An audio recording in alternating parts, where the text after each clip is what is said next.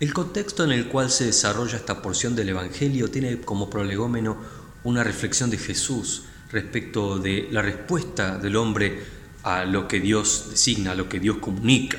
Eh, dice que a Juan no lo recibieron bien. Juan era, si bien un hombre extravagante en un sentido, muchos fueron a escucharlo al desierto para poder cambiar, para poder entender la realidad del mensaje de Dios. Sin embargo, los más entendidos rechazaron el mensaje de Juan, rechazaron su persona y de hecho pidieron su cabeza y terminaron con Juan. Los paganos en sí no habían recibido, como dice en, los versículos anteriores, eh, Tiro y Sidón no habían recibido la enseñanza que recibió Capernaum o Bethsaida, no habían recibido a Jesús, no habían recibido tampoco Juan, no habían recibido la comunicación de Dios, lo que Dios dice es importante para efectuar un cambio, para vivir mejor. Se resistían, en cambio, los sabios y entendidos a comprender las razones de Dios, los mensajes de Dios. Y al resistirse, crean un gran problema. ¿Cuántas veces pasa esto aún hoy? Es que nuestra inteligencia y nuestros conocimientos nos han servido para vivir mejor, para vivir en paz, para lograr armonía y paz en el mundo. Evidentemente no mucho. Dice Jesús aquí en el Evangelio. Te alabo Padre, Señor del cielo y tierra, porque habiendo escondido estas cosas a los sabios e instruidos, se las has revelado a los que son como niños. Iguala a los creyentes, a aquellos que sin cuestionar en demasía lo que se dice, pueden aceptar una real superioridad de pensamiento. Jesús iguala a los niños como epítome de la humildad, del eh, no tener esa autovaloración o autoconciencia del adulto, a los creyentes, a los que son capaces de aceptar que existe una mente superior, un espíritu superior que dice una verdad que está por encima de la verdad propia. Los sabios y entendidos, por otro lado, son aquellos que creen poder juzgar toda cosa del mundo con completo conocimiento y control, aún las más complejas y las desconocidas. Para todo hay un argumento, para todo tenemos un argumento, para todo tenemos una justificación. En ese sentido, el, el gran teólogo Calvino decía que el hombre juzga los pensamientos de Dios de una manera quizás un poco altanera. Eh, Dios y su pensamiento son un abismo insondable, como dice el Salmo 36. Y si no nos gusta, dice, lo golpeamos con violencia, negamos hasta su existencia y su fundamento. Y al negar su existencia y fundamento, en sí también estamos negando la existencia y fundamento de aquel que lo promulga, es decir, de Dios. En cambio, la respuesta de Jesús aquí en el Evangelio es tan clara. Te alabo, Padre, Señor de cielo y tierra, porque habiendo escondido estas cosas de sabios e instruidos, se las has revelado a los que son como niños. No solo acepta el juicio de Dios, sino que además lo pondera. Eh, es que Jesús podría perfectamente haber rechazado o por lo menos juzgado inconveniente algunas de las designios de Dios. Por ejemplo, ¿por qué tuvo que elegir a esta banda de pescadores ignorantes para ser sus compañeros de viaje, sus discípulos? ¿Por qué tuvo que haber nacido en un lugar de pobreza material e ignominia, desconocido por completo? ¿Por qué tantas cosas? Sin embargo, no cuestionó.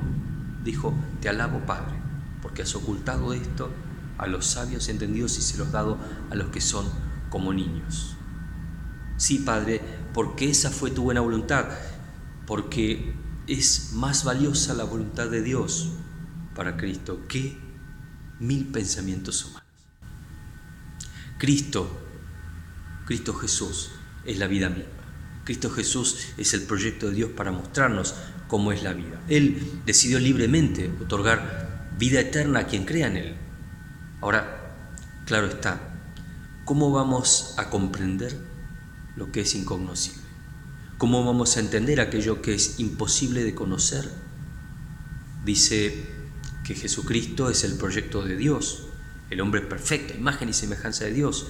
Por eso cuando Jesús interpela a Felipe, ¿Se acuerdan en Juan 14 cuando Felipe le dice, eh, Señor, muéstranos al Padre para que podamos creer?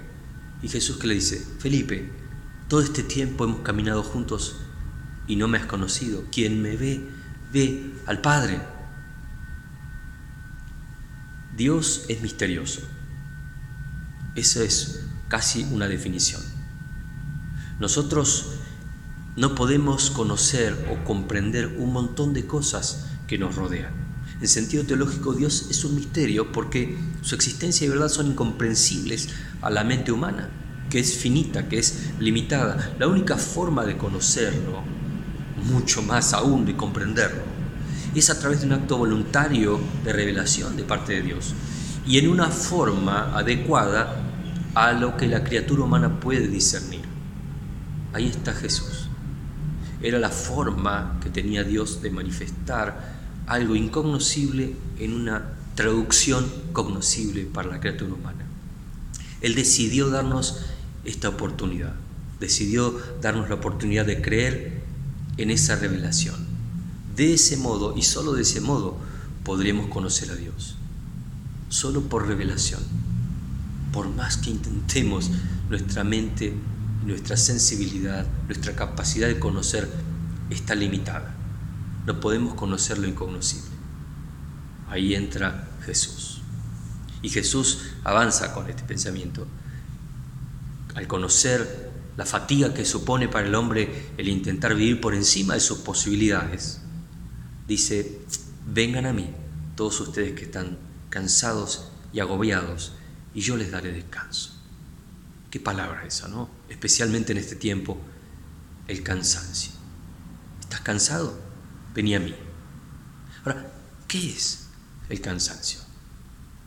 Podríamos resumir que el cansancio es una condición humana, ¿verdad? No lo podemos definir como una condición permanente, una enfermedad, pero sí una condición repetitiva, es una condición en la cual no hay una respuesta orgánica o mental satisfactoria a estímulos a los que naturalmente reaccionamos en forma positiva. Es decir, normalmente podemos hacer esto y lo otro, cuando estamos cansados tenemos menos energía, tenemos desidia, tenemos una falta de gusto por las cosas, empieza a, a tornarse en indiferencia, quizás en desconcentración, eso nos lleva también a una suerte de inactividad, a veces incluso a la depresión. Finalmente eso nos lleva a la automarginación y en todo ese proceso entramos en una escala de autodestrucción. El cansancio puede volverse crónico, puede volverse grave y pasar por todos estos estadios, hasta llegar a la autodestrucción humana. ¿A qué está asociado el cansancio? ¿Por qué nos cansamos así? Bueno, naturalmente está asociado al exceso en las tareas o al exceso en las demandas que se, esperan de nosotros, eh, todo aquello que esté por encima de nuestra capacidad natural de responder. Hay ciclos donde hay actividad y hay un cansancio derivado de ella natural, y hay ciclos de descanso, hay ciclos de reponer esas fuerzas, esas energías. Tenemos que respetar esos ciclos, tenemos que equilibrar esos ciclos. Si hay un exceso de actividad, tiene que haber un descanso asociado.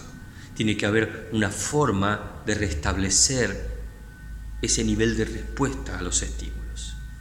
A veces el cansancio es consecuencia de la desobediencia, de excederse en eso, o incluso de simplemente no estar de acuerdo y, no aceptar la condición.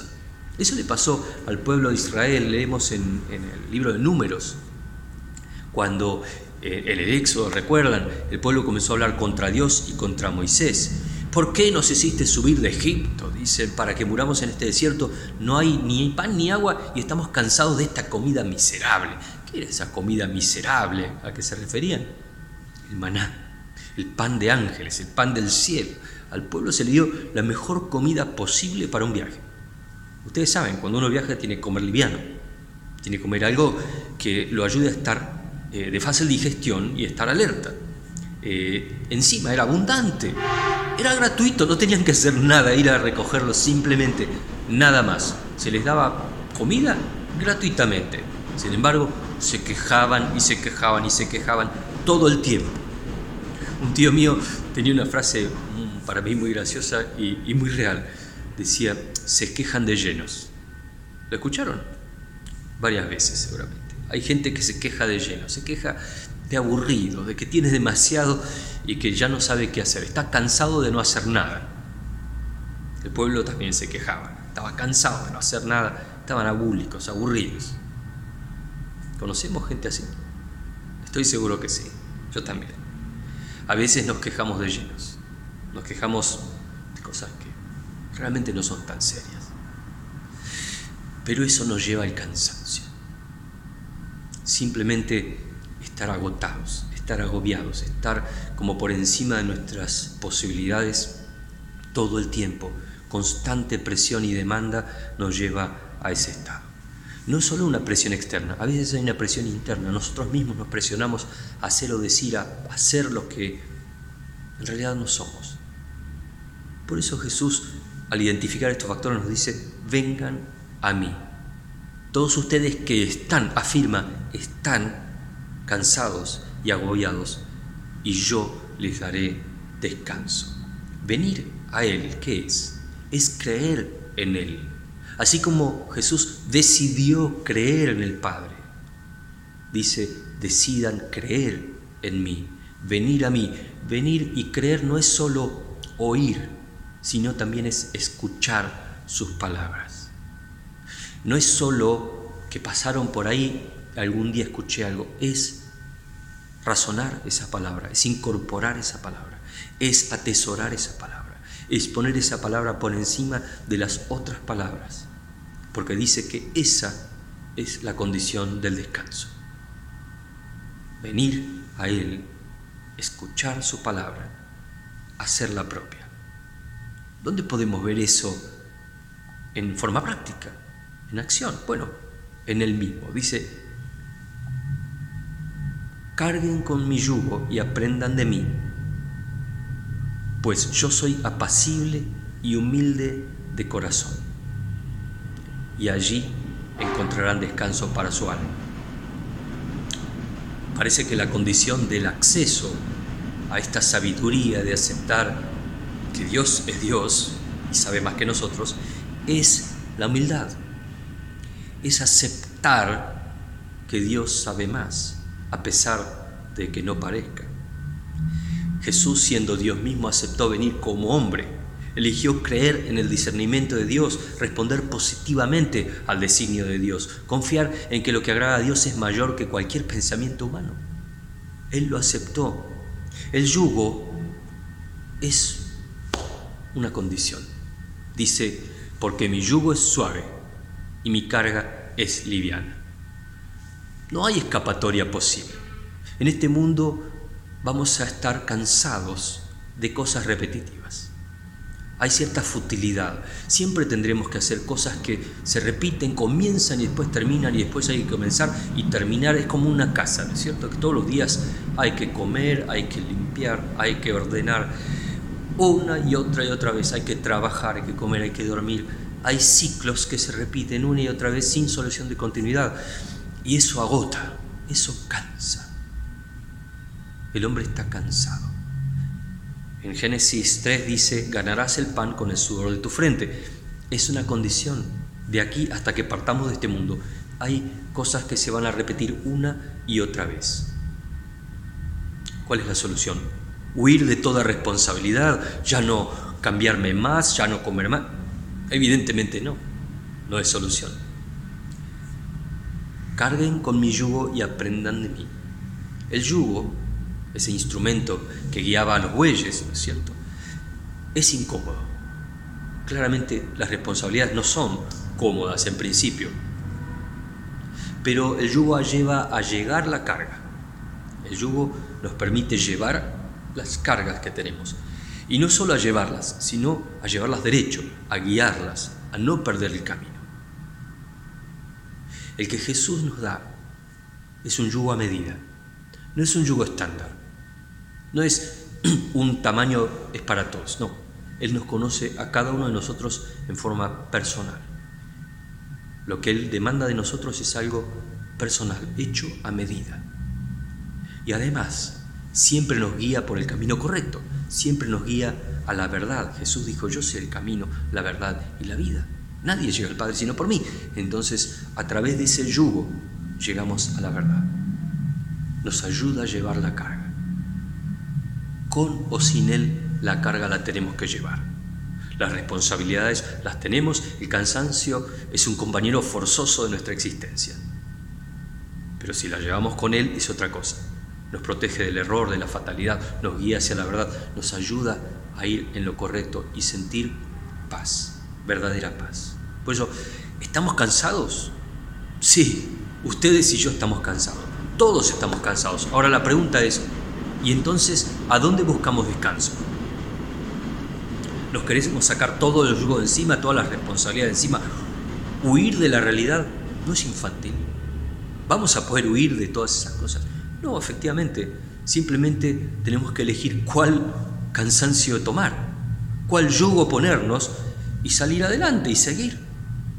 Por eso la pregunta mía hoy es, ¿qué carga tenés que te está hoy hundiendo, que te está atormentando? ¿Qué carga sentís que te está llevando para abajo y no la puedes llevar más solo? Bueno, quizás, como dice el Salmo 55, echa sobre el Señor tu carga y Él te sustentará. Él nunca permitirá que el justo sea sacudido. Quizás sea el momento de poner tu carga en Él.